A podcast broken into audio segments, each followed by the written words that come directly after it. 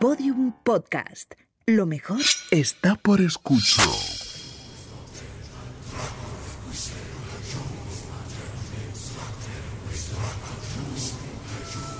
Elena, en el país de los horrores. Con Elena Merino en Podium Podcast.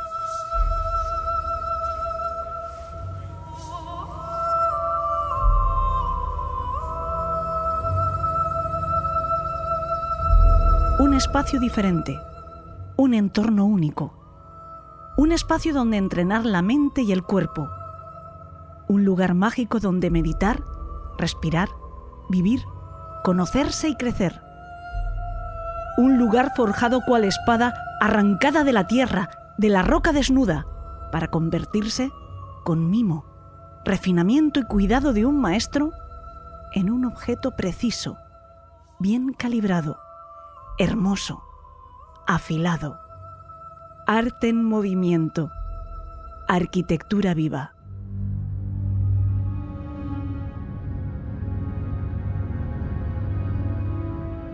No tan viva. El 2 de junio de 2013, la Archancha acudía al lugar que se describía así en su página web, un semisótano que alojaba el monasterio budista Océano de la Tranquilidad, que era a su vez el gimnasio de artes marciales CEN 4, en el número 12 de la calle Máximo Aguirre de Bilbao. Lo hacían respondiendo a la llamada de una mujer que decía haber visto a otra en una situación de grave peligro y pidiendo ayuda desde detrás de la reja del portal que impedía su salida. Dijo haber visto cómo de repente alguien invisible la arrastraba desde atrás, escaleras abajo, y la mujer aterrorizada que pedía auxilio volvía a desaparecer de su vista. La policía tardó solo tres minutos en llegar. Franquearon la entrada con todas las precauciones porque sabían que al otro lado, en la absoluta oscuridad, les esperaba una angosta escalera y al final un arsenal de armas blancas. El templo gimnasio Océano de la Tranquilidad tenía las paredes forradas de armeros donde se exhibían lanzas, sables, espadas, palos, hachas y todas las armas que se emplean en el kung fu. No tuvieron que bajar tanto. En un recodo de la escalera había una pequeña puerta que casi pasaba desapercibida. Era el cuarto de calderas. En el interior encontraron a un hombre muy nervioso, desnudo de cintura para arriba. Sudaba copiosamente. Junto a él, en el suelo, bajo un camastro, había una mujer. Estaba inconsciente. Era la misma que la denunciante había visto en aquella situación tan desesperada pidiendo ayuda a través de la reja del portal, hasta que su torturador la abdujo de nuevo al infierno. Estaba atada de pies y manos con bridas. Alrededor de su cuello tenía una cuerda de pita apretada con cinco vueltas. Además, lo tenía envuelto en cinta americana que ocultaba otra brida sofocándola. Ya no se pudo hacer nada por ella. Aunque seguía con vida, nunca recuperaría la conciencia y moriría tres días después en el hospital de Basurto. El individuo era detenido sin oponer resistencia. Se trataba de Juan Carlos Aguilar, más conocido en la última década por su nombre orientalizado, Juan C. Aguilar, escrito con H. Según él, único monje budista saolín occidental, gran maestro de Qigong y experto en artes marciales. Hasta ese momento, este hombre se había dado a conocer, con empeño además, como férreo acólito y divulgador del principio de ahimsa o de la no violencia. Y sin embargo, los agentes le estaban esposando por haber molido a golpes, golpes maestros, eso sí, a una pobre chica que agonizaba, maniatada y asfixiada a sus pies. Y solo era su última víctima. Algunos erchainas procedieron a registrar el resto del local. En cuanto pisaron el tatami, un olor terrible ofendió su olfato, uno que reconocían en el acto, a carne en descomposición.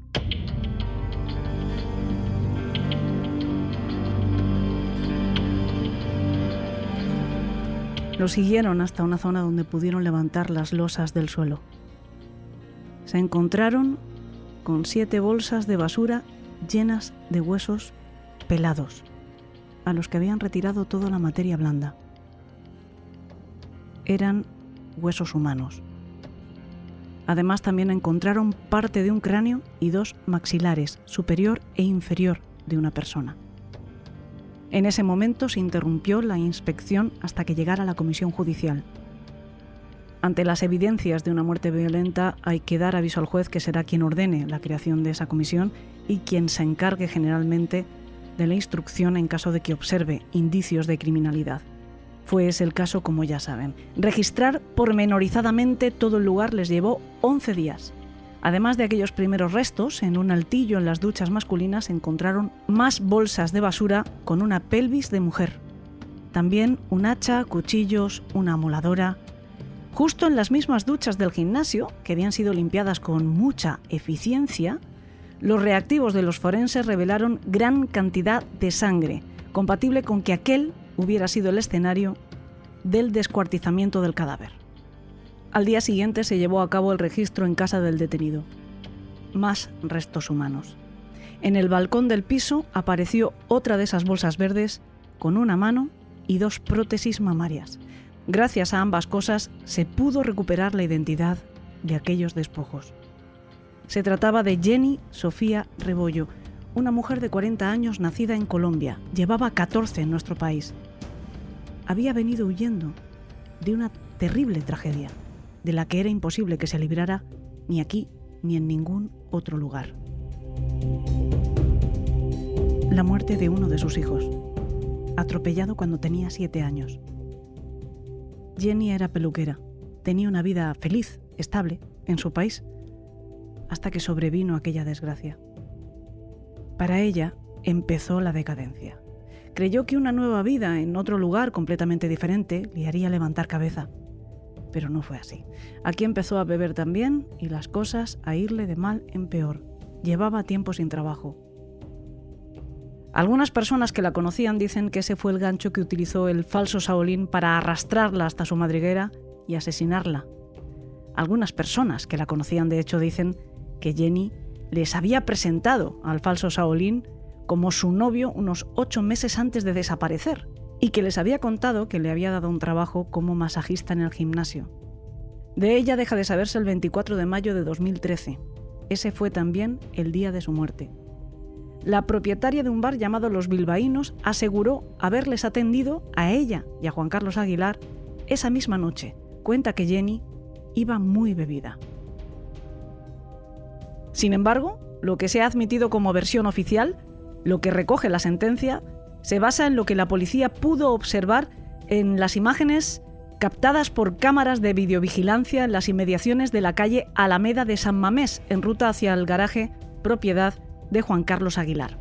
En ellas se ve a Jenny, en la madrugada de ese último día de su vida, ir por la acera con un individuo desconocido. Parece que están discutiendo, o al menos parece que él la está molestando. La agarra del brazo, ella se zafa, en ese momento se ve pasar la pickup de Aguilar por la calzada. Un poco más adelante, frena, da marcha atrás, hasta parar a la altura de la pareja e invita a la mujer a subir. Es la última vez que vemos a Jenny con vida. Lo que sabemos que ocurrió, o lo que creemos saber, es una reconstrucción a partir de la información del análisis de los escasos restos aparecidos de Jenny de la declaración inicial en comisaría de Aguilar, después de esta primera declaración no ha querido volver a hablar nunca, del reportaje fotográfico que él sacó a la víctima durante esa noche de terror, del testimonio de una de sus parejas y también deducidos a partir de lo que el criminal le hizo a su segunda víctima. Dentro del gimnasio, Jenny acabó maniatada e inconsciente a base de golpes. Estuvo horas así antes de morir. Al día siguiente, el falso Saolín le pidió a una de sus amantes recurrentes que se encontrara allí mismo con él para hacerle unas fotografías calientes. Aguilar era un fetichista, tenía un armario lleno de ropa femenina que obligaba a usar a sus parejas en sus sesiones de sexo. Pero sobre todo, era un coleccionista. Sus amantes se comportaban siempre como sumisas esclavas. Se prestaban a ser humilladas, a ser vejadas y hasta maltratadas por quien era más un gurú que un novio. En el registro de su casa, además de los otros restos de Jenny, la policía encontró dos discos duros con cientos de fotografías muy inquietantes de otras mujeres, atadas, amordazadas, desnudas, dormidas o aparentemente inconscientes o muertas. Una de las labores de los investigadores fue localizarlas una por una para comprobar que estaban bien y que no habían sido otras víctimas de este asesino en serie en ciernes o potencial. Eva, la amante con la que se había citado ese día en el gimnasio, con Jenny en el mismo local de cuerpo presente, era una mujer hemipléjica desde los 28 años cuando había sufrido un ictus que le dejó secuelas físicas.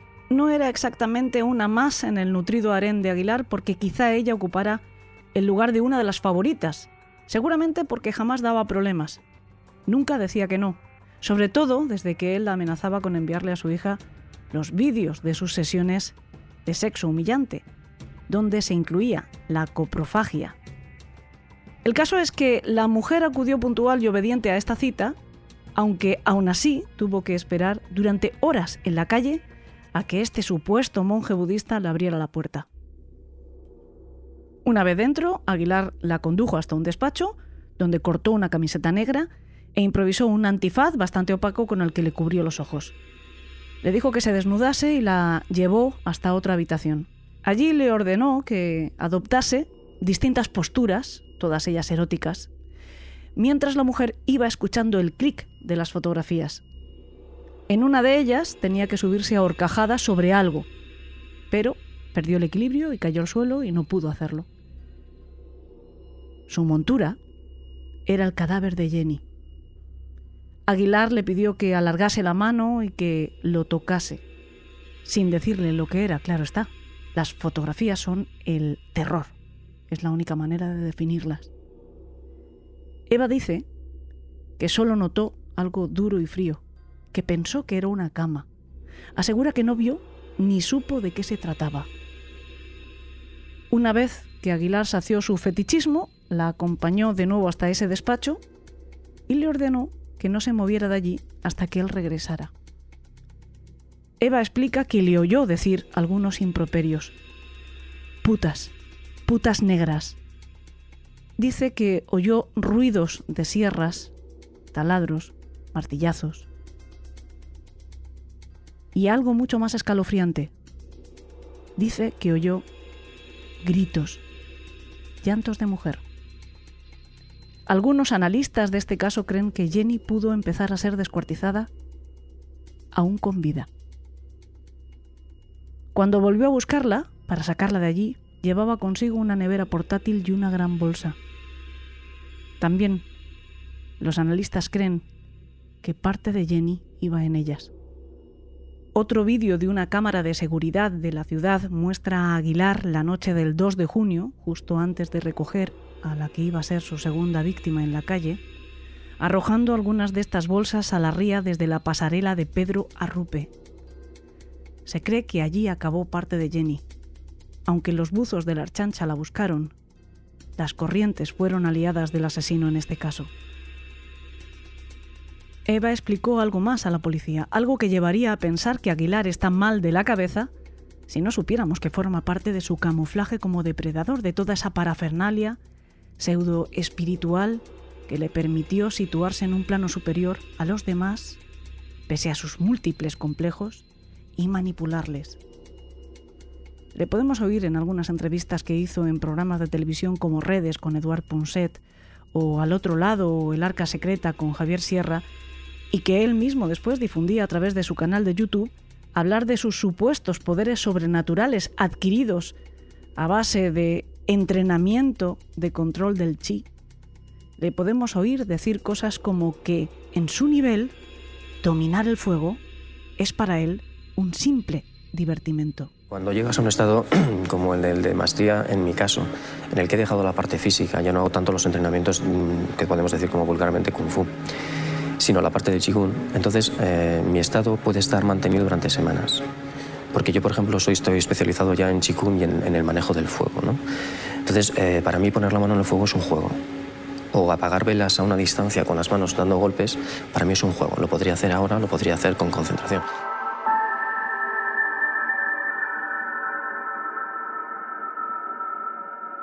El gancho de su mensaje estaba en esa falsa modestia y en la promesa de que todos, con disciplina, podemos lograrlo. Con disciplina y sometiéndonos al maestro, o sea, a él. Así consiguió un nada desdeñable grupo de alumnos y sobre todo un nutrido grupo de acólitas, en muchos casos enamoradas y entregadas a él. Esas mujeres, algunas con vidas familiares estables, que lo arriesgaban todo manteniendo una relación absolutamente tóxica de humillación y maltrato con este individuo, se autodenominaban novicias, ya que él se autodenominaba abad de su monasterio, y se prestaban a ser sus sirvientas, limpiando o cocinando para él, a cambio de nada. U ojalá hubiera sido nada, a cambio de sexo vejatorio. Pero estas cosas no pasan de la noche a la mañana. No es que una mujer con una vida emocional tranquila se convierta en la amante sumisa de un sádico y se preste sin más a todo tipo de prácticas parafílicas que le causaban náuseas justo hasta entonces. Es todo un proceso de lavado de cerebro por parte de un gran manipulador. Y es exactamente eso lo que era el falso Shaolin, ni más ni menos que un gurú más de una secta destructiva más. Un proceso similar es el que había iniciado con Eva, con esa acólita favorita, para desgracia de ella. De esta mujer ya tenía ganada la obediencia ciega, más de 15 años de relación amo-esclava, así lo habían asegurado. Por eso seguramente ella fue la elegida por Aguilar para convertirla en su cómplice, sin que ella ni siquiera lo supiera o sin que ella, al menos, lo entendiera y sin que él, afortunadamente, por último, lo consiguiera, aunque esa parece que fuera, desde luego, su intención inicial. Él ya había iniciado su adiestramiento. Aquellas macabras fotografías formaban parte de ello. Y no solo eso. Había otra cosa a lo que ella en su momento, completamente alienada por su líder, no dio importancia, pese a que la tenía, pero que cobró todo el sentido a la luz de los acontecimientos y así se lo reveló a la policía. Aguilar había compartido sus planes tiempo atrás. Un tiempo antes del asesinato de Jenny, Aguilar le había dicho que sabía de un ritual mágico para curarla o al menos para que mejorara su situación. Pasaba por matar a dos putas. Así se lo había dicho literalmente, con esa odiosa palabra. Eva, que bastantes problemas tiene ya en la vida, no pensó que hiciera falta denunciarlo. Quizá ni siquiera le dio crédito. Se limitó a inhibirse del tema. Le dijo que no quería participar ni saber nada de aquello. Esa era la especialidad de Aguilar, mujeres con problemas en su vida. Su segunda víctima los lidiaba como podía. Gracias a sus huellas dactilares se supo su identidad. Maurín Ada Otuya, de 29 años, nigeriana. Hacía tres que estaba en España el último en Bilbao. No tenía papeles. Ejercía la prostitución para poder enviar el dinero a su familia. Dependían al 100% de ella. Trabajaba en la calle General Acosta cuando Aguilar la recogió la madrugada, sobre las 6 y 10 de la mañana del 2 de junio. Fueron al gimnasio. Allí hubo sexo, en principio, se admite que consentido. Así lo conjeturan los investigadores porque encontraron preservativos usados en la escena. Después empezaría la violencia. Ada fue brutalmente golpeada, como Jenny, atada de pies y de manos. Pasó horas entrando y saliendo de la conciencia.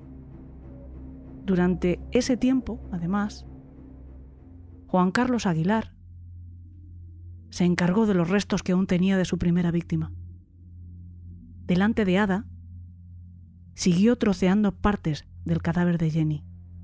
ante sus ojos, ante su mirada, para incrementar su terror, aunque no haya sido reconocido así por la sentencia.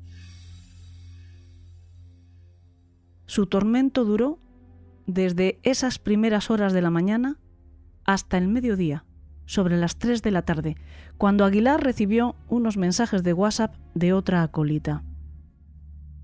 Él bajó a la última planta del gimnasio, hasta el tatami, con las bolsas que escondería bajo el suelo y con el teléfono, mientras mantenía esa conversación intrascendente con la otra mujer. Dejó a Ada, presa del terror, esperando el siguiente envite. Pero Ada era una luchadora y había sido una superviviente hasta entonces. Lo intentó. Casi lo consigue. Pudo cortar sus amarres, correr escaleras arriba y pedir socorro. Pero la ayuda no iba a poder llegar a tiempo. Aguilar en el juicio no dio opciones a su defensa. Lo reconoció todo, sin hacer más declaraciones. Para atarla, ¿utilizó usted cuerdas o bridas? Sí. Eh, ¿Le agredió usted con puñetazos y con patadas? No. Perdone. Sí. Reconozco todos los hechos. Sin embargo, cuando fue detenido fue bastante más locuaz. Fantasioso, embustero, pero locuaz. En comisaría contó una película muy distinta a los hechos tal y como habían ocurrido y sobre todo a por qué habían ocurrido. Según él, a Jenny la encontró por la calle cuando iba caminando hacia su casa. Ella le salió al paso y él la esquivó. Pero poco después, cuando ya iba en coche hacia su gimnasio, volvió a ver a esa mujer, como Aguilar se refiere a ella en la declaración, en una situación apurada por culpa de un tipo que la iba molestando. Aguilar, siempre según su versión, paró en el semáforo y ella abrió la puerta de su coche y le pidió que la ayudara, que la dejara subir. Él consintió. Después reemprendió la marcha hacia su destino, que era el gimnasio. La mujer le acompañó. Una vez dentro, según él, Jenny empezó a desvariar, a preguntarle si era millonario, a coger sus cosas con intención de quedárselas. Era una situación absurda, yo creo que esta mujer estaba mal de la cabeza. Esta es una de las frases literales que puede leerse en su declaración. El asesino pretendiendo culpar a la víctima del asesinato. Sin embargo, la explicación que dio al tipo de crimen, maniatarla, molerla a golpes, no parece la reacción defensiva ante una ladrona tan burda como lo estaba pretendiendo Aguilar. Lo que dijo fue que lo hizo porque estaba gravemente enfermo por culpa de un tumor cerebral del que estaba siendo tratado desde hacía años sin grandes éxitos. Y es cierto, parcialmente, el falso Saolín tiene un falso tumor. Juan Carlos Aguilar lo que tiene es un quiste, no un tumor. Y lo tiene en el cerebro, eso es cierto. Se trata de un quiste subaracnoideo, una pequeña bolsa de líquido cefalorraquídeo que puede causar síntomas físicos, desde convulsiones hasta problemas de movilidad, pero nunca de comportamiento. Dicho de otra manera, no pueden provocar un aumento ni desmedido ni incontrolable de la violencia. Eso ocurrió en el caso de Juan Carlos Aguilar por su propia elección. En cualquier caso, como digo, todo esto lo dijo en comisaría, lo que no es vinculante para nada. Después volvió a su hermetismo habitual, sin hacer declaraciones de ningún tipo, sin permitir ser evaluado por forenses, limitándose a responder a las preguntas del Ministerio Fiscal y de su defensa durante el juicio, no de las acusaciones particulares, siempre con monosílabos, como hemos escuchado antes. Así era también desde hace años para su propia familia que desconocían, por ejemplo, lo de su quiste. Él lo supo por un incidente que le ocurrió durante una excursión en la que subió un monte de cierta altitud. Cuando alcanzó la cumbre sintió un fortísimo dolor en la cabeza y perdió el conocimiento. Sus acompañantes tuvieron que hacerse cargo de él. Ya en el hospital le diagnosticaron. De su vida personal no se sabe gran cosa. Y una parte de lo que se sabe, que ha sido revelado por él mismo en su blog personal, en su página web, en sus vídeos, en las entrevistas, que es la parte más sensacional, hay que ponerla en cuarentena porque forma parte de ese personaje místico que él mismo creó para sí.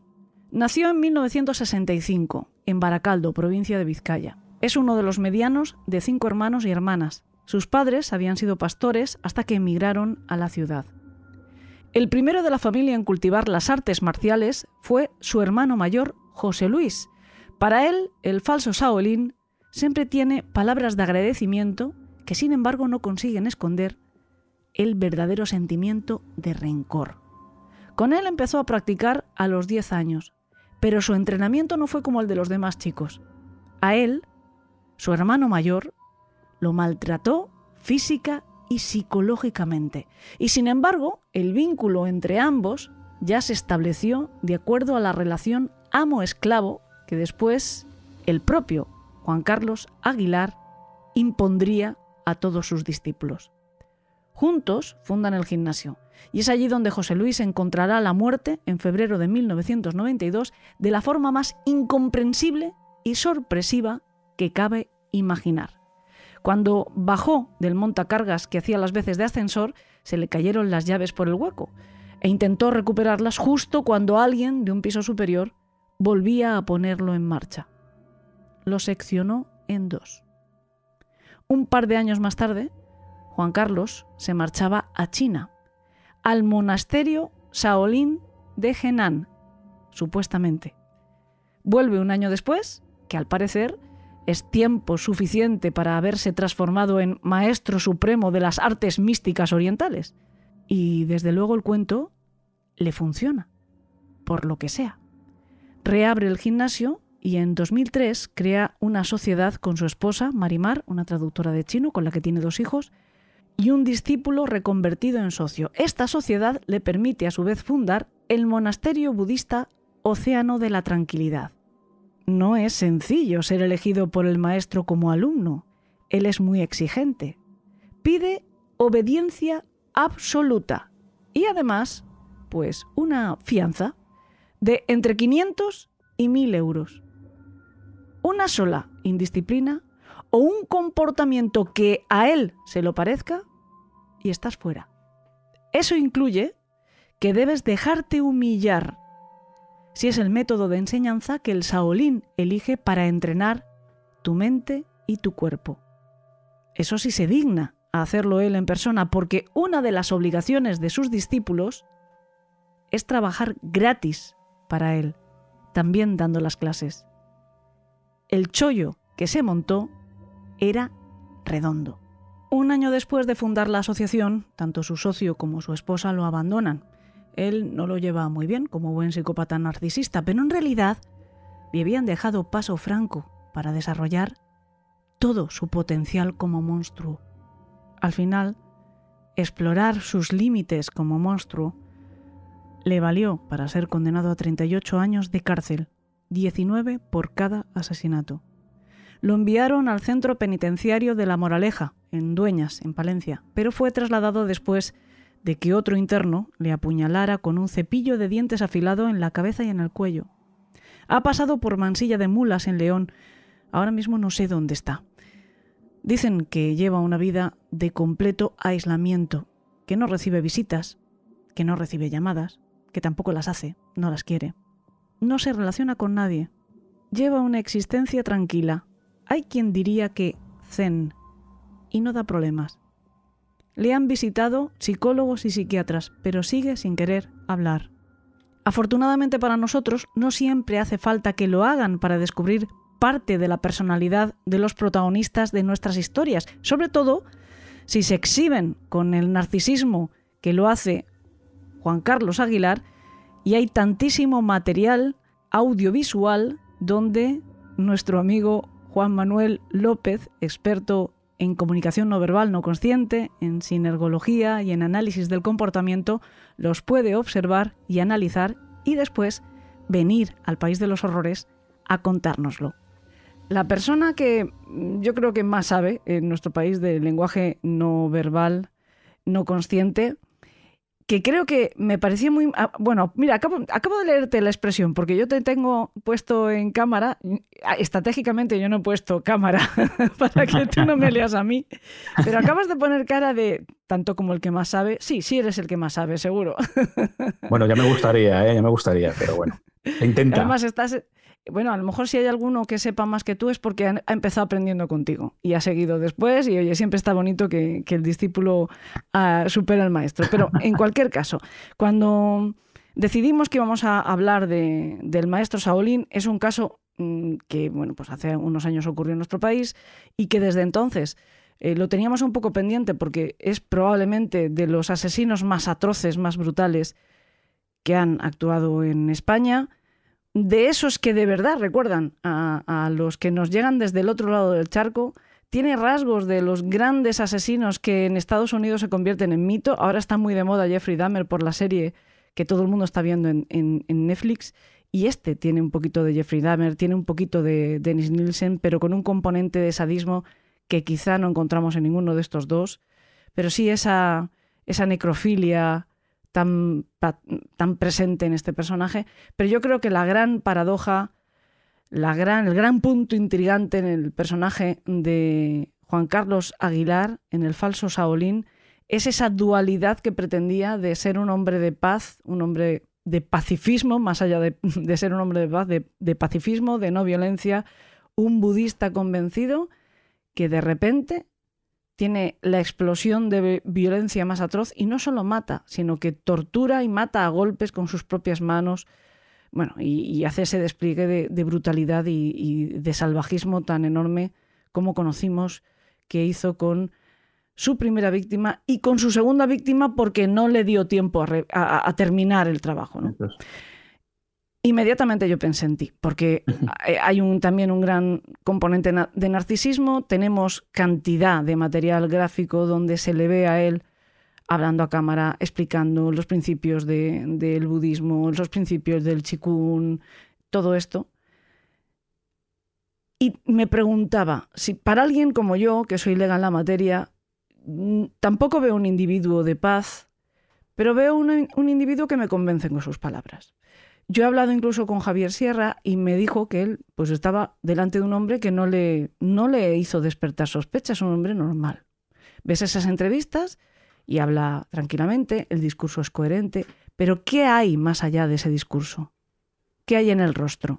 Pues eh, claro, yo cuando tú a mí me, me comentas que vamos a analizar un poco este caso, evidentemente yo lo que hago es centrarme en este, en este hombre y la verdad que es bastante curioso, es bastante llamativo eh, el hecho de cómo comunica. La verdad que es una persona que a mí me ha llamado mucho la atención porque no solamente su lenguaje corporal es muy congruente con lo que dice, sino es que también es muy congruente la manera verbal que tiene. Es decir, su comunicación es muy congruente y hace que quien tenga enfrente se puede convencer absolutamente de todo lo que está diciendo.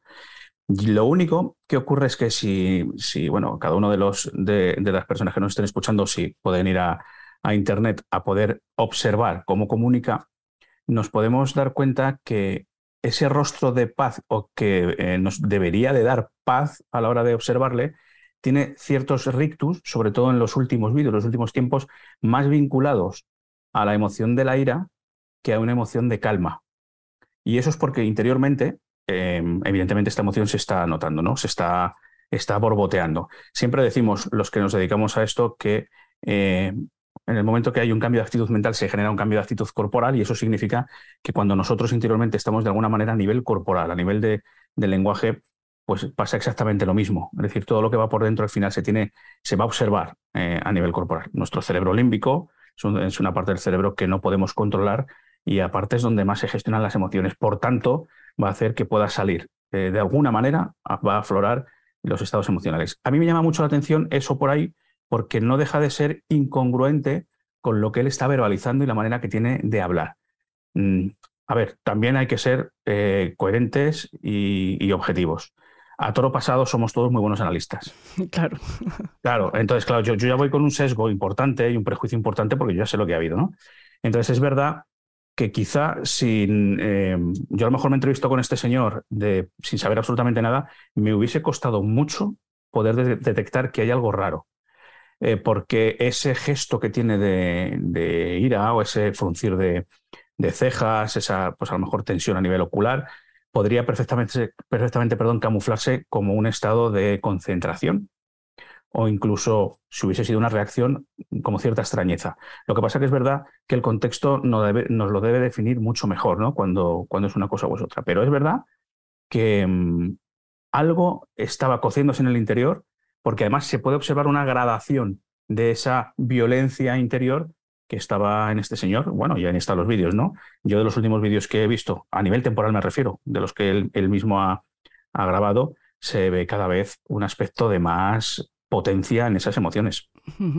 Pero es verdad que en ninguno de los vídeos, ni los más antiguos, porque mm, hay, mm, como decimos, pues hay un verdadero catálogo de, fotografías, de vídeos, de presencia de este hombre en los medios, porque fue de hecho una de las misiones que él se planteó y, y además lo, lo reconoce así, palabra por palabra, en un blog que estuvo escribiendo en su web, que, se, que, él en un momento determinado tiene una especie de despertar y encuentra como una misión el ir más allá y el difundir las enseñanzas a Olin eh, por doquier. Y bueno, pues encuentra la manera ideal en mmm, hacer vídeos, autopromociones, vídeos que él cuelga en sus páginas de redes, en, en, en Facebook, en, en todas estas partes, en todos estos sitios, y luego pues va concediendo entrevistas. Hay un par de programas, como decimos, con Javier Sierra está en redes, en el programa Redes de Eduard Punset, en muchos sitios, porque también no olvidemos que él se vende como un personaje bastante exclusivo y bastante interesante, yo creo, para, para cualquiera, que es el único, es el argumento suyo de venta propio, que, no, que luego supimos que era totalmente falso. Único monje Shaolin eh, occidental, ¿no? Eso es. Eh, claro, esto ya de por sí pues es muy atractivo, porque une dos mundos que también son difíciles de, de comunicar y por, por, lo tanto nos hace mucho más sencillo a los de aquí comprender la filosofía de allí, ¿no? que es mm. un gran salto, es importante esto. Eso es. Eh, pero se, como digo, se plantea esa, esa misión.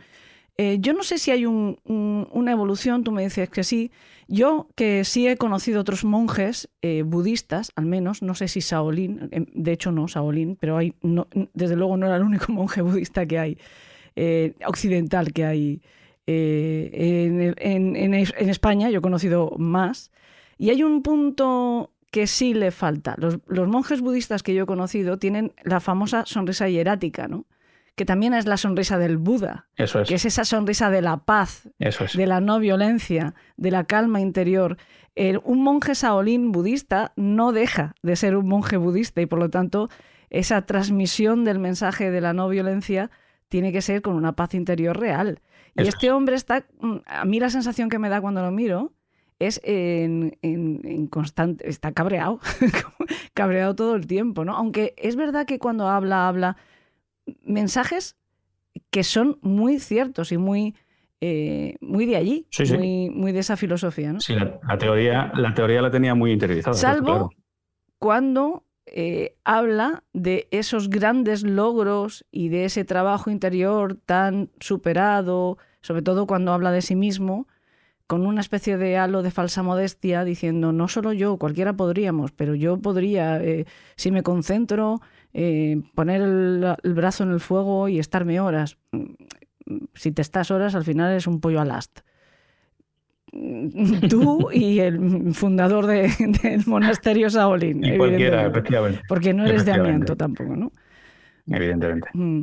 Y hay, otra, hay un contraste enorme. La verdad es que no hay buenas imágenes ahí, porque claro, las cámaras pudieron grabar siempre mmm, pues eh, espaldas o de lado, pero la actitud de él durante el juicio.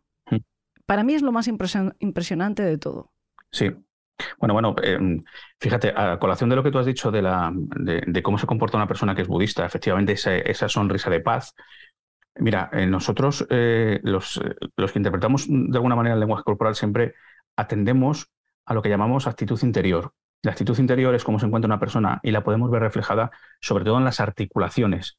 Tiene una persona que está tranquila, relajada, en paz, sus articulaciones van a estar siempre blandas. Va a haber eh, em, posiciones de manos lánguidas, los cuellos, eh, el cuello de las personas van a estar relajados, tranquilos, y es algo que este señor no tenía casi nunca. Aunque en algunas ocasiones, en algunas entrevistas, eh, él reposaba hacia, hacia atrás, no en la silla, se le seguía viendo unos hombros tensos, Sí. un cuello tenso, un rostro tenso, que no es típico de un, de un budista mm, real, ¿no? Y, la, y lo, que, lo que dices del juicio es súper llamativo también, porque además él sigue con su rol de hombre de paz, de hombre como muy místico, cerrando los ojos, pero sin embargo se le observa estas em, articulaciones duras por esta actitud interior mucho más tensa, incluso se puede ver eh, las- la parte de, de las mandíbulas con una tensión espectacular, y eso es porque la tensión está por dentro. Lo que pasa es que tiene un gran autocontrol en esos momentos que no en otros, y puede interpretar o, o intentar interpretar que se está calmando o está tranquilo o, o continúa con su rol, ¿no? Mm. Que yo siempre me, yo siempre me pregunto si este rol mm, iba dirigido a otros o iba dirigido a sí mismo, porque tiene un, un componente narcisista bastante importante. Probablemente sea en las dos direcciones y probablemente mm, la mayor parte de estas acciones fueran dirigidas a, sí mismo, ¿no? A este narcisismo que tiene que ir alimentando y lo va alimentando a través de todo lo que va haciendo, ¿no? El hecho de salir en, en- ciertos programas de, televisión, etcétera, bueno, pues no solamente le daba una, cobertura a nivel nacional brutal, sino que le regaba el ego de una manera increíble. Hay un gesto que no sé si tiene alguna traducción, que es el de aguantarse con dos dedos de una mano el carrillo. Él está, en ciertos momentos, él escucha casi todas las intervenciones de acusación particular, del fiscal, de tal, de no sé qué. Él se sienta, cierra los ojos. Sí, Como si fuera una actitud de meditación, digamos, todo el tiempo. Cuando, cuando él tiene que intervenir, se levanta, se sitúa ante el micrófono, abre las piernas, una actitud como muy marcial, ¿no? Eh, ahora te explico eso. Mm, abre las piernas, eh, a veces cruza los brazos ante el micro y se limita solamente a decir, sí, reconozco los hechos. Esta su intervención, no habla más, no. Es. Sí, eh, lo hice, sí, reconozco los hechos. Vale, se puede volver a sentar. Vuelve a su sitio, se sienta y vuelve a cerrar los ojos. Y en algunas ocasiones, dos dedos eh, que apoya, como, como, si, como si tú apoyaras el mentón o apoyaras para dormir, el- te apoyas en una mano, pero no, no es apoyar el peso realmente porque no hay relajación, sino que Eso dos es, dedos Eso es. tocando el carrillo. Tú lo has dicho, Elena. Si nosotros queremos estar tranquilos, estamos relajados o estamos a gusto, no ponemos dos dedos, porque la, bueno, al, al ser, digamos, una, un área menor, imprime mucha más presión en la zona donde estemos apoyándolo, ¿no? Esto es física. Si nosotros lo que queremos es eh, precisamente estar tranquilos o relajados, vamos a apoyar o toda la mano o el puño, Sí, o directamente no vamos a estar apoyados en ningún sitio. Luego lo que estamos observando aquí es tensión. Mm, Cuando hay tensión a nivel corporal es porque hay tensión a nivel interior. Lo que tú has dicho antes de la, de la apertura de las piernas, esto lo llamamos la expansión corporal. La expansión corporal es típica en cualquier tipo de animal que vaya a atacar, que se sienta amenazado o que necesite, de alguna manera, mm, ponerse en modo alfa, vamos a decirlo. En este caso, pues probablemente sea un poco de todo. Se sienta amenazado, quiere continuar en el modo alfa, porque este señor era un señor alfa, ¿no? Cuando estaba eh, comunicando a nivel corporal. Entonces, esta apertura de piernas es lo que nos está diciendo, cuidado con este hombre, ¿no? Porque, bueno, en otro tipo de situaciones podría ser incluso un signo previo a una, a una agresión. Pero sí nos está dando un perfil muy curioso, ¿no? Cuando cualquier otro ser humano en estas circunstancias estaríamos con un miedo terrible, con una incertidumbre bárbara y con una corporalidad probablemente mucho más pequeñita porque estamos en una situación, oye, que podemos acabar en la cárcel, ¿no? Y, y- y sobre todo si fuéramos inocentes, pues todavía más. Pues este señor no, todo lo contrario. Se pone aquí como diciendo, aquí estoy yo. Y eso es muy curioso y es algo muy llamativo cuando te están juzgando por dos asesinatos. Mm. Ah, Es, es- es algo para mí bastante clave de la personalidad de, de este tipo. Un tipo que se ha vendido a sí mismo como un arma mor- mortal, que está allí diciendo, sigo siendo un arma mortal, en cualquier Eso momento es. puedo saltar el micrófono y, y acabar con todos vosotros, ¿no? Es una poco, Eso un es. poco así, ¿no? Continúa con su rol. Sí, yo, mira, eh, te, te voy a decir más. Yo he tenido la ocasión, en un pasado ya demasiado remoto, creo, de practicar kung fu y practicar otras artes marciales que también están muy orientadas a, bueno, pues a, a- al budismo zen, ¿no? Y a, y a esa forma de trabajar la parte interior, como es el aikido, etcétera. Y las actitudes que han tenido mis maestros no han sido nunca como las que yo he visto en este tipo. O sea, Nada que ver. Cuando han. Yo estado- también, yo también soy artista ¿no? marcial, eh, Elena. Y- Yo he hecho karate, he hecho aikido, he hecho jeet kundo. Y lo que tú dices, nada que ver. la relajación de, de ellos cuando están sentados, cuando están explicando, cuando están contigo, eh, la relajación de hombros, la actitud, efectivamente, el, gran, el buen maestro parte de una, de, un, de, un- de una situación laxa completamente corporal, porque ahí está la gracia, ¿no? Ahí está el... eh, precisamente el control del chi está en que desde la laxitud más absoluta, la fluidez del cuerpo y cómo se controla la energía, ¿no? Y este hombre era tensión pura y se le ve en cada uno de los momentos. Yo, que no sé eh, de lenguaje corporal, mira que bien lo he entendido. ¿Te das cuenta? Perfectamente. ¿Te das Y fíjate, cuenta? otro, otro detalle donde se ve eso muy bien son los parpadeos. Cuando él está explicando algo como, como el autocontrol, como, como bueno, pues la, la energía, el cómo, bueno, en fin, muchas cosas que él intenta dar esa, esa mm, sensación de tranquilidad. Y ojo, que la consigue ¿eh? a Sí, nivel sí, de oratoria. sí. Buen orador. Sí, muy bueno. Sin embargo, sus parpadeos son parpadeos que son dobles o son parpadeos rápidos y eso denota, insisto, que sigue de- denotando tensión. Cuando cualquier maestro, yo me acuerdo de, de- además me ha venido a la mente, ¿no? Mi maestro de, de karate, que cuando estaban a- hablando, los parpadeos, cuando te hablaban sobre todo del arte de la, de- de la mano vacía, de la, de la energía, del respeto, los parpadeos son lentos y suaves, porque son, mm, digamos, como una señal de una emoción que a mí me gusta llamarle hipotónica. Es decir, el respeto, la tranquilidad, la añoranza, todo este tipo eh, de sentimientos o de emociones o de estados emocionales nos llevan, además esto es un estudio de Bradley, de Bradley en el año 2001, ¿no? que estudia los parpadeos, nos dice que este tipo de parpadeos están asociados a emociones que son tranquilas. Sin embargo, el mismo Bradley nos dice que este, los parpadeos cuando son rápidos y son hipertónicos es porque la emoción es hipertónica. Luego, si me estás hablando de estado zen, de estado musín, de tranquilidad y relajación, mientras tu corporalidad, tus parpadeos, tu mandíbula, tus ojos, etcétera, son tensionados, algo no cuadra. En cualquier caso, el Shaolin no se engañó porque sabía hacerlo, porque tenía esa Muy bien. cualidad, porque mm, tenía ese don y, y que nadie eh, entienda que hemos sido más torpes o han sido más torpes sus alumnos, porque es que lo he visto por ahí, ¿eh? He visto por ahí, eh, como, como todavía están abiertas las páginas de Facebook, he visto los típicos comentarios del listillo que llega detrás y dice, mira cuántos engañó. No, no, engañó no, es que lo hizo muy bien y podía, tenía esa cualidad, ¿no? De gurú, tenía la cualidad de un gurú. Sí, sí, absolutamente. Y luego, luego también es, es verdad, Elena, que tenemos que jugar también con los sesgos. O sea, el sesgo de confirmación, el efecto halo, Efe- el sí, sesgo de autoridad. Todo Sí. esto lo tenía este señor.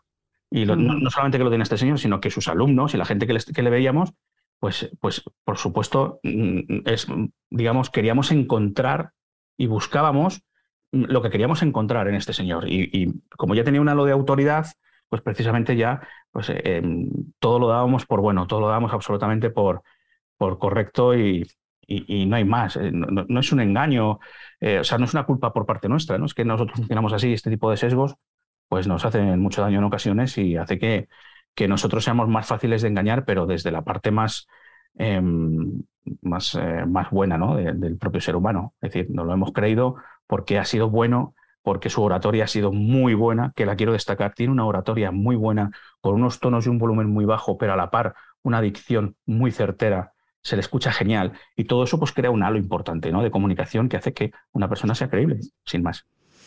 En fin, eh, Juan Manuel García, Ciencias del Comportamiento en todas las redes, para quien te quiera seguir, eh, que, que no sé si hay alguien que todavía no te siga, porque arrastras, tú sí que arrastras multitudes. Muchísimas gracias por acompañarnos de nuevo en En el País de los Horrores. Te llamaremos dentro de poco, seguro. Cuando Esto quieras. ya te lo voy diciendo. Da igual, aunque no sepa para qué, pero yo ya te lo digo, porque seguro que dentro de poco te llamaremos. Y además tenemos algunos casos todavía pendientes. Lo que pasa es que se nos van colando otros. Es verdad. Vamos, nosotros vamos dejando anunciado fuera de micro, oye, tenemos que tratar este tema. Sí, sí, sí, pero se van colando otros entre medias. Muchísimas gracias. Un beso muy grande. Un beso enorme, Elena. Muchas gracias a ti.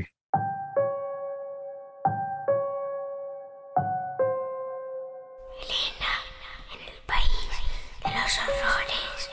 Con Elena Merino en Podium Podcast.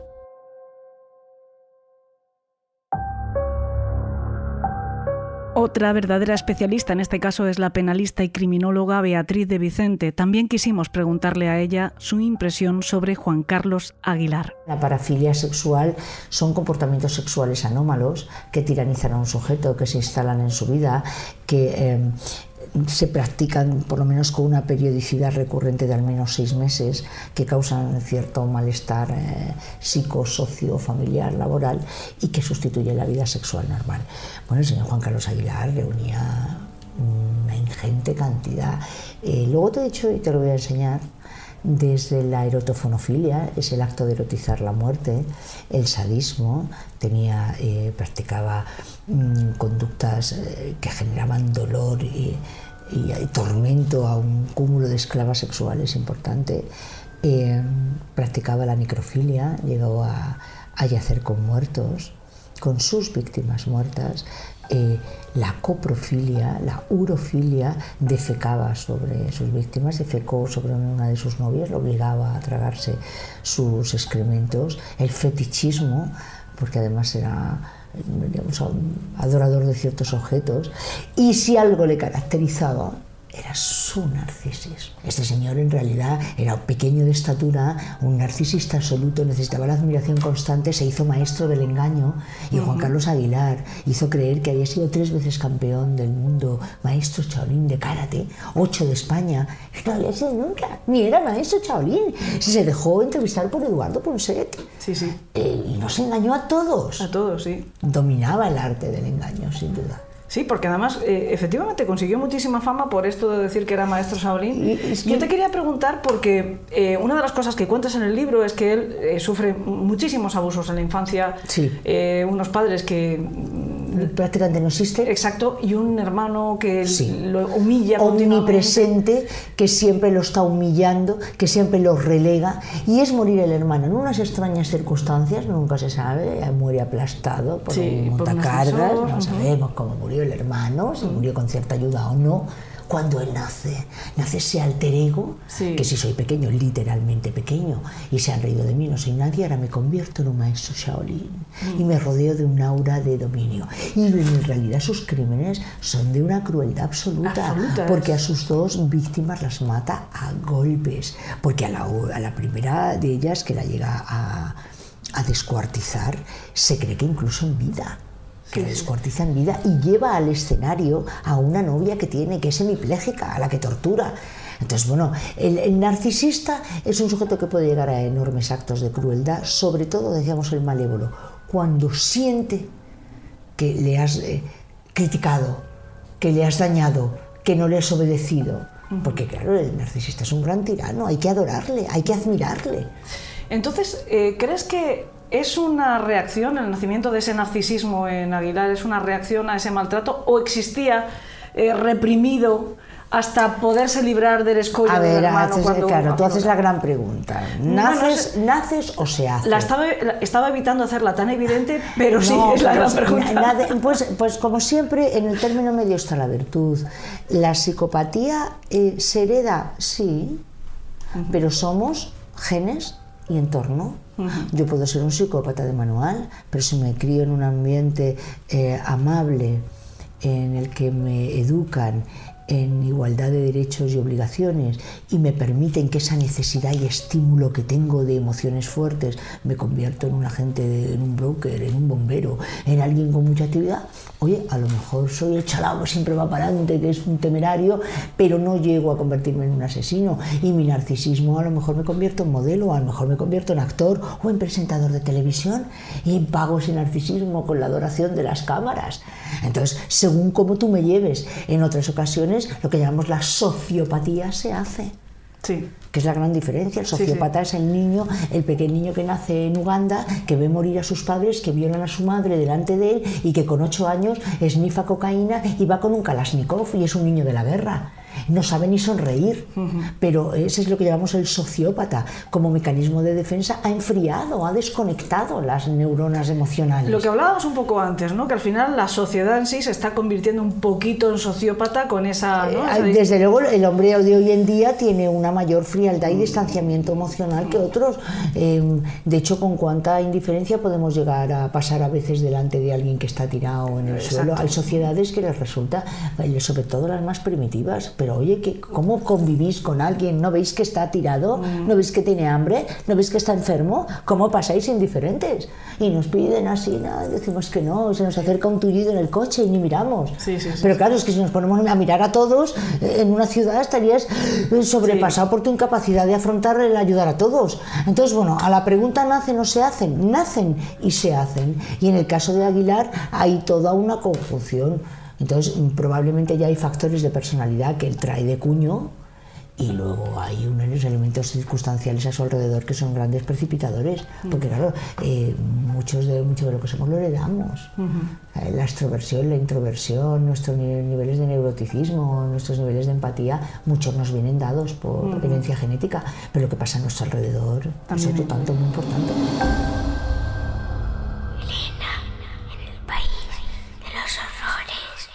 Con Elena Merino en Podium Podcast.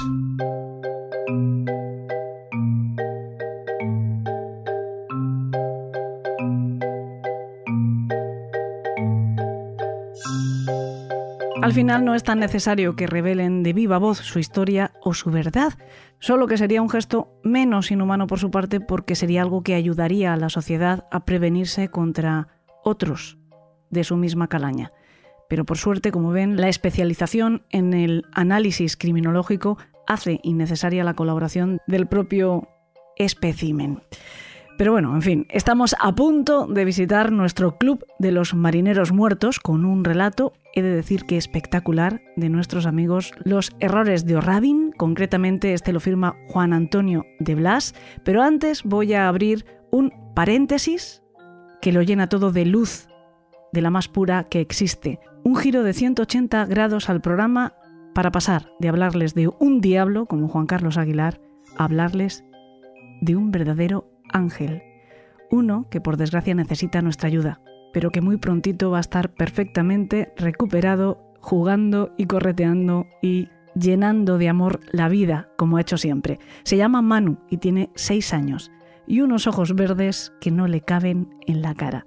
Su corazón necesita un reemplazo, necesita un sustituto porque padece una miocardiopatía dilatada congénita. Él es de Murcia, pero lleva ya algunas semanas en Madrid en espera de un donante. Está con sus papás, a los que la Fundación Menudos Corazones está proporcionando un piso cerca del hospital, además de apoyo psicológico y social. Esto, como se pueden imaginar, pues cuesta un dineral y les va a venir bien cualquier aportación que podamos hacer, pequeña o grande, para Manu y su familia o para otras que estén pasando por la misma situación. A mí no me cabe, como les he dicho, la menor duda de que Manu pronto estará muy bien de vuelta en casa, donde le esperan sus amigos y el resto de su familia, con unas ganas tremendas de abrazarlo y comérselo a besos. Pero mientras eso sucede, es fundamental para él para su salud que sus padres puedan seguir a su lado en todo momento. Un pequeño donativo, el que sea, será una gran aportación. Pueden hacerlo desde su web menudoscorazones.org y seguir la historia de Manu desde los perfiles de Instagram Los Rizos de Manu o el de su tío Fernando Fer de Luz. Quiero agradecer además con toda mi alma el apoyo que está recibiendo esta pequeña campaña por parte de compañeros que de menudos corazones nada, que tienen corazones tan grandes como el mundo, como son Santi Camacho, Manu Carballal, Jesús Callejo, todos los compañeros de la escóbula de la brújula. Muchísimas, muchísimas gracias, compañeros. Y ahora sí, vamos a por ese cuento de Juan Antonio de Blas titulado La Perla.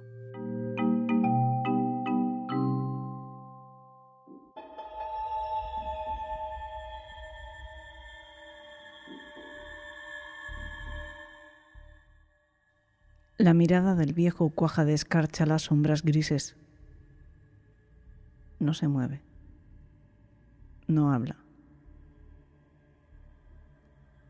un témpano amarillento clavado en la negrura. Es imposible entrever la fatiga en su semblante, tampoco miedo, ansiedad. Ella, sin embargo, se siente al borde de la derrota. Cada grano de arena que se desliza al fondo del reloj se convierte en una lápida. Van nueve. ¿Dónde está Marta? repite. Bajo el tubo halógeno enjaulado en el techo, el viejo amaga una mueca de burla, pero de nuevo no hace nada. A la mierda. Tiene que estirar las piernas, refrescarse la cara, llorar.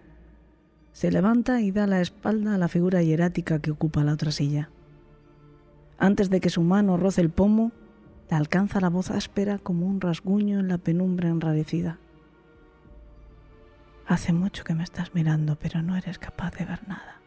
Las palabras son tenues, casi vaporosas. Quiere asegurarse de que queden registradas en la grabación, así que finge no haberlas oído para incitarle a repetirlas. No lo hace. Vuelve a reclinarse en silencio. Ella se gira de nuevo hacia el centro de la pequeña sala y regresa a su silla. Apoya los codos sobre el tablero de acero inoxidable y entrelaza los dedos. Entorna los ojos. Frunce los labios. Veo, piensa. Te veo. No me impresionas. No me das miedo. Pero termina por evitar la mirada verde y busca refugio en la chaqueta de Damasco, en su brillante urdimbre de seda. Nubes, olas, un dragón. Te odio. Vuelve a subir hasta los ojos helados trepando por los botones de cuerda anudada y confronta de nuevo al detenido. Me estás haciendo perder el tiempo, le dice. Esto no es una película. No me llamo Clarice. Es la vida real y a la gente como tú no le va muy bien en la cárcel. No sobrevivirás, lo sabes. Habla conmigo y tal vez pueda ayudarte. Marta. Pronuncia el nombre despacio. ¿Dónde está? El viejo se recuesta en su asiento y cierra los ojos. Inspira. Expira. Lentamente. Y sus rasgos se esfuman. Se ha marchado lejos, a un lugar secreto, inaccesible, al infierno de Marta. Piensa mientras contiene el impulso de molerle la cara a puñetazos. Quiere gritar, quiere huir de allí, echar a correr. En lugar de golpearle, cruje los nudillos y cierra también los ojos. Recuerda con vividez los pasos apresurados al otro lado del grueso panel de teca y cómo trató de aquietar el zumbido de su respiración desbocada. Y bajo el palpitar de las sienes sintió el eco grave de un par de palabras apremiantes, después el estallido de un grito empapado. Dejó caer la tarjeta que contenía la orden judicial y desenfundó el arma. Vociferó órdenes. El dintel reventó con un crujido azorado y vieron llover astillas sobre la estancia desierta. Marta no estaba allí. Tampoco el niño. Las paredes laterales aparecieron revestidas con armeros repletos de espadas, sables curvos, cuchillos y palos largos. En el muro opuesto a la puerta recién abatida había un altar esbelto sobre el que descansaban un Buda dorado, una mujer de porcelana sentada sobre la flor de loto y un guerrero de porte feroz armado con una alabarda de hoja de media luna. A los pies del altar yacían nueve flores naranjas bajo una hojarasca de añicos mojados. Un pez luchador de color violeta boqueaba su cuenta atrás, secándose en la filigrana de la madera sedienta por la falta de barniz. Un abanico abierto, tatuado con mil ideogramas, desplegaba poemas lejanos. Avanzó con cuidado de no aplastar el pez y descubrió un rincón oculto por un pilar forrado de bambú, invisible en las fotos promocionales de la web. El hueco vacío de una librería desplazada con rudeza mostraba el acceso a una estancia inferior pobremente iluminada por las luces de emergencia. A medio camino entre la luz y la oscuridad, un zafu pincelado de rojo. Debajo, un cuchillo ancho con un tigre grabado en el espejo de su filo. Tragó saliva y bajó tres peldaños desiguales que morían en un angosto pasillo de terrazo. Avanzó sin hacer ruido hasta la mitad de la longitud del corredor. Se detuvo y dibujó con su sombra la indicación para que los dos agentes se reunieran con ella. Bajaron con sigilo predador, quietos. Cuatro pasos más. Ahora, irrumpieron en la habitación como un puñal. Se identificaron a gritos y ordenaron que hubiera calma, quietud, sumisión. Y así fue. El viejo les esperaba sentado en el centro de la cámara con las piernas cruzadas, mirando hacia sí. La luz alienígena de las estrellas que entraba por la ventana extendida a pie de calle delató los trazos de sangre que le lamían la cara, el cuello, que corrompían con saña la chaqueta blanca.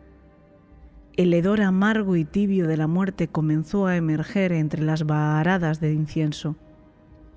Por encima, el polvo bailaba entre los confines de los rayos acerados como copos de nieve seca. Permaneció hechizada por la irrealidad hasta que los dedos de alguien dieron con el interruptor. Los de ella levantaron el bloqueo del percutor al mismo tiempo, y el horror se mostró desnudo ante sus ojos. Alrededor de la figura sedente se desperdigaban los restos humanos en racimo, gajos de carne, astillas de hueso, tendones retorcidos, varados en un pantano de sangre coagulada.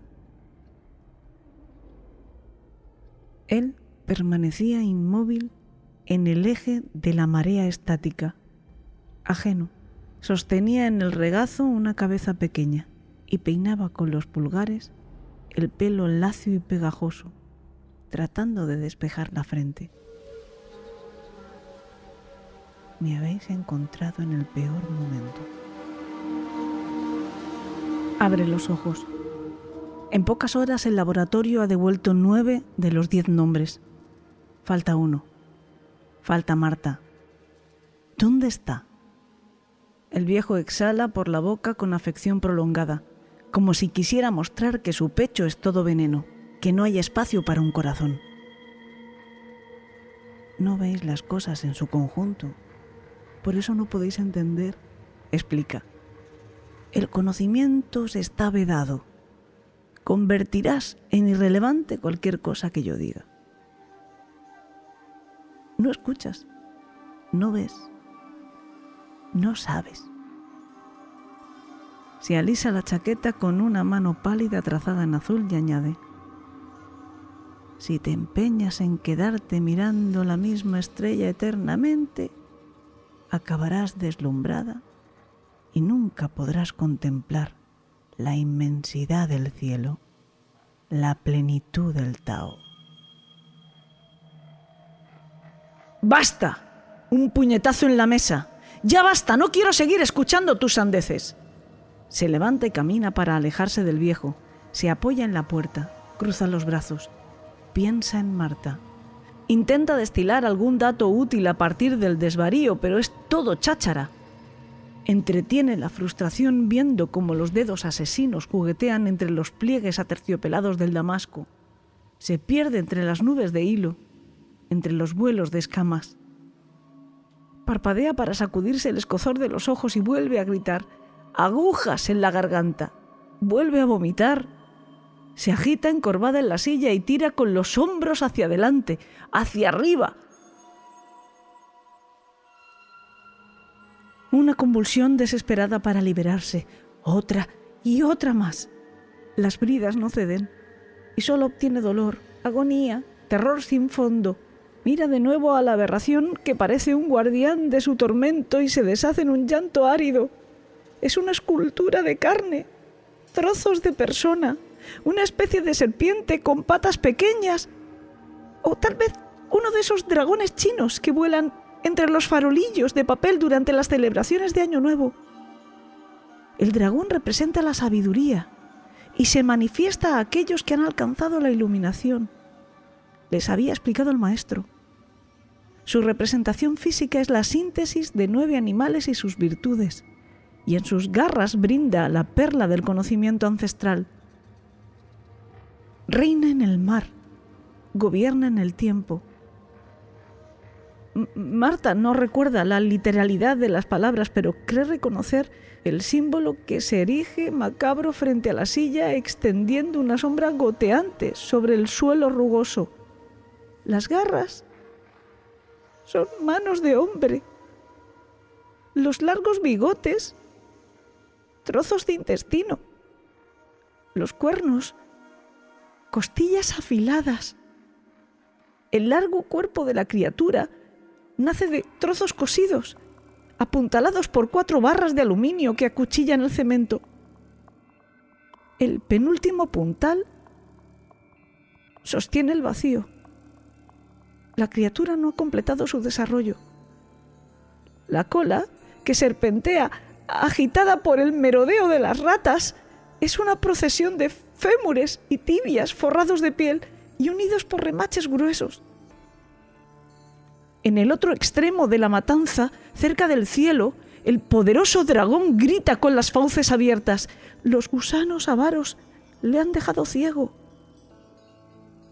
La mirada de Marta huye de las cuencas vacías y se esconde entre las manos yertas de la bestia. Entonces se fija en la perla, una esfera de piel fina, lacada en blanco, que deja entrever la silueta constreñida de un riñón. Se retuerce de asco y siente crecer los tentáculos abrasadores que afloran de una incisión inadvertida. Intenta gritar una vez más, pero solo le queda una última baba temblorosa. Intenta otra vez soltarse a tirones, aunque tenga que cercenarse las manos, pero de nuevo apenas se mueve. Intenta saltar, volar, pero su angustia mide menos de dos centímetros hacia adelante y un abismo hacia adentro. Tiene mucho frío. El cuerpo le pesa demasiado. Deja de intentar. La silla cae. Marta jadea de costado sobre un charco marrón de sangre y vómito. El dragón se desvanece.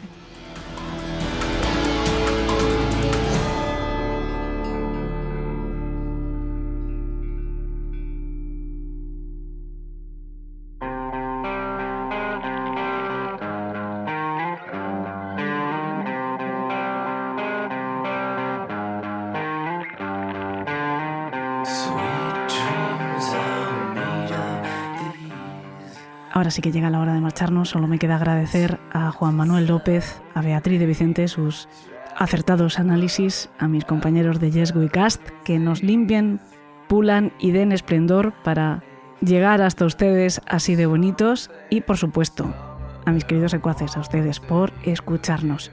Háganlo de nuevo la semana que viene. Hasta entonces que tengan dulces sueños.